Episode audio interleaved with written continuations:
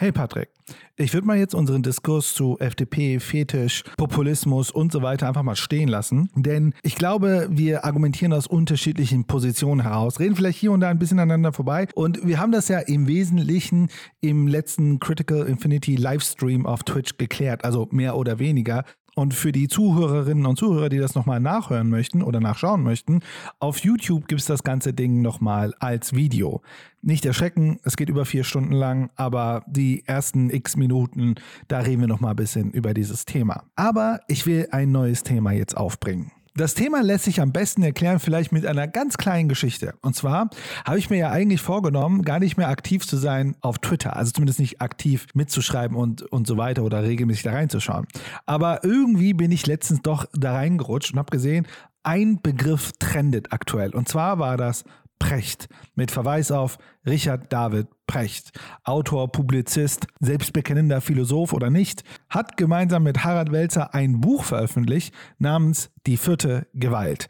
Auf Twitter trendete Precht aber im Kontext eines Landsbesuches, wo er wohl mit Harald Welzer gemeinsam ihr Buch vorgestellt haben. Naja, um genau zu sein, trendete er so eine Art Meme von ihm, so ein kurzes Video, wo er in einer, naja, so wirkt es zumindest, sehr arroganten Art und Weise einer Journalistin irgendwas erklärt. Offen gesagt, ich habe mir das Ding gar nicht angeguckt, aber dann habe ich gesehen, dass sehr viel über ihn geschrieben wird und ich dachte mir, hm, warum wird aktuell so über Precht gesprochen? Und ursprünglich, ursprünglich war es mein Plan, Folgendes zu tun. Ich habe gemerkt, die Leute reden sehr viel über die Person. Also es gibt so eine Art Metadiskurs um Person. Und zwar von, ich würde sagen, von einer sehr progressiven Ecke heraus, die das sehr stark kritisiert haben. Und ich dachte mir, bevor ich anfange, mir die Sendung bei Lanz anzuschauen, lese ich mir das Buch durch. Denn mein Ziel war es, ich lese das Buch, dann schaue ich mir die Sendung an und würde in diesem Skit so eine Art Metakritik machen über den Diskurs um die Person, wo es nicht um die Inhalte geht.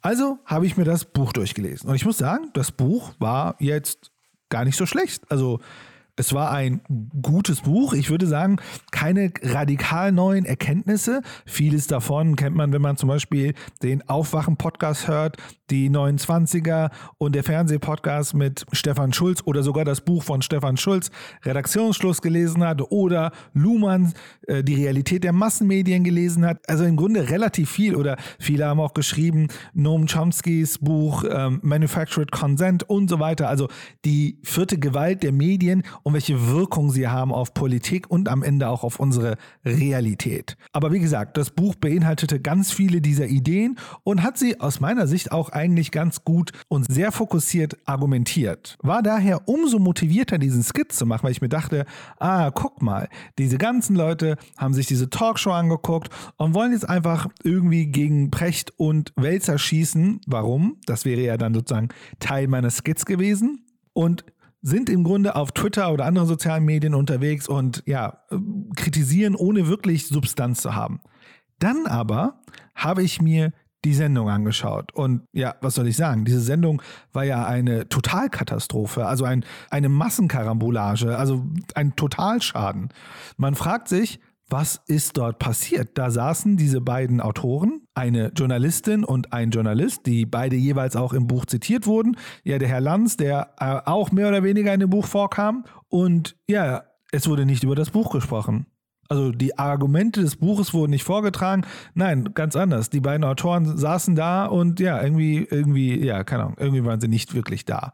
Egal die Idee, die ich hatte mit meinem Skit, dass ich im Grunde sage, naja, mein Argument, dass sozusagen in den sozialen Medien die Argumente von Welzer und Precht nicht richtig verarbeitet wurden und so weiter und so weiter, konnte nicht wirklich stattfinden, denn die beiden haben ihre Argumente ja gar nicht vorgebracht. So, da stand ich nun da mit meiner Recherche und so weiter und so weiter und dachte mir so, ja, worüber rede ich denn jetzt?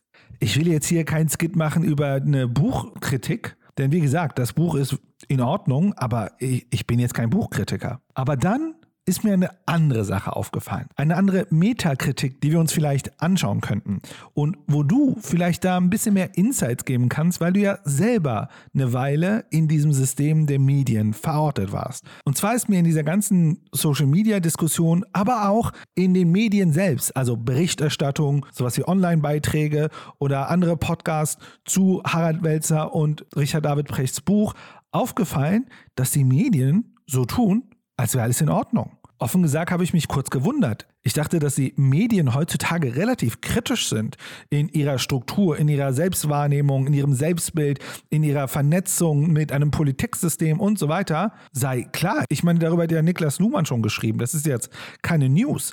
Aber in welcher Art und Weise sich Journalistinnen und Journalisten teilweise darstellen, insbesondere die Chefredakteure, also die Vorgesetzten dieser Systeme, insbesondere die beiden, die auch bei Land zu Gast waren. Sie so tun, als wäre das Mediensystem absolut fein. Ja, es gibt vielleicht so eine blöde Bildzeitung, aber das ist halt ein Boulevardblatt. Und die Ironie ist ja, genau darum ging es ja in dem Buch von Welzer und Precht, dass genau dieses System selbst kritisiert werden soll. Klar scheint es im System, dass alles toll ist, aber das System selbst ist ja problematisch und mit seinen Strukturen und so weiter. Also ich will heute mal mit einer Frage starten. Und zwar, wie du das wahrnimmst. Was ist denn deine Sicht? Du warst ja selbst in dem Mediensystem drin. Ist in dem Mediensystem alles in Ordnung? Also aus einer strukturellen Perspektive, nicht jetzt auf Einzelbeispiele. Ne, das ist, da gab es mal einen Journalisten, der war voll toll oder einer, der war voll doof. Nee, darum geht es mir ja nicht. Es geht mir darum, ist die grundsätzliche Kritik nicht nur von Precht und Welzer, sondern wie gesagt, was ich ja schon sehr lange höre. Aber naja, das, was ich jetzt die letzten Tage beobachtet habe, ist, da steht jetzt eine sehr selbstgerechte Medienlandschaft, die so tut, dass alles in Ordnung ist. Da sind zwei doofe, alte, weiße Männer, die oberlehrerhaft jetzt irgendwas den Leuten erklären wollen, die aber ohne Substanz da irgend so einen Wisch hingeschmissen hatten, dass jeder Achtklässler ja sehen kann, dass es äh, äh, Unfug ist. Also, wie siehst du das? Ist die Kritik berechtigt oder geht es in der Medienlandschaft nur um marginale Verbesserung?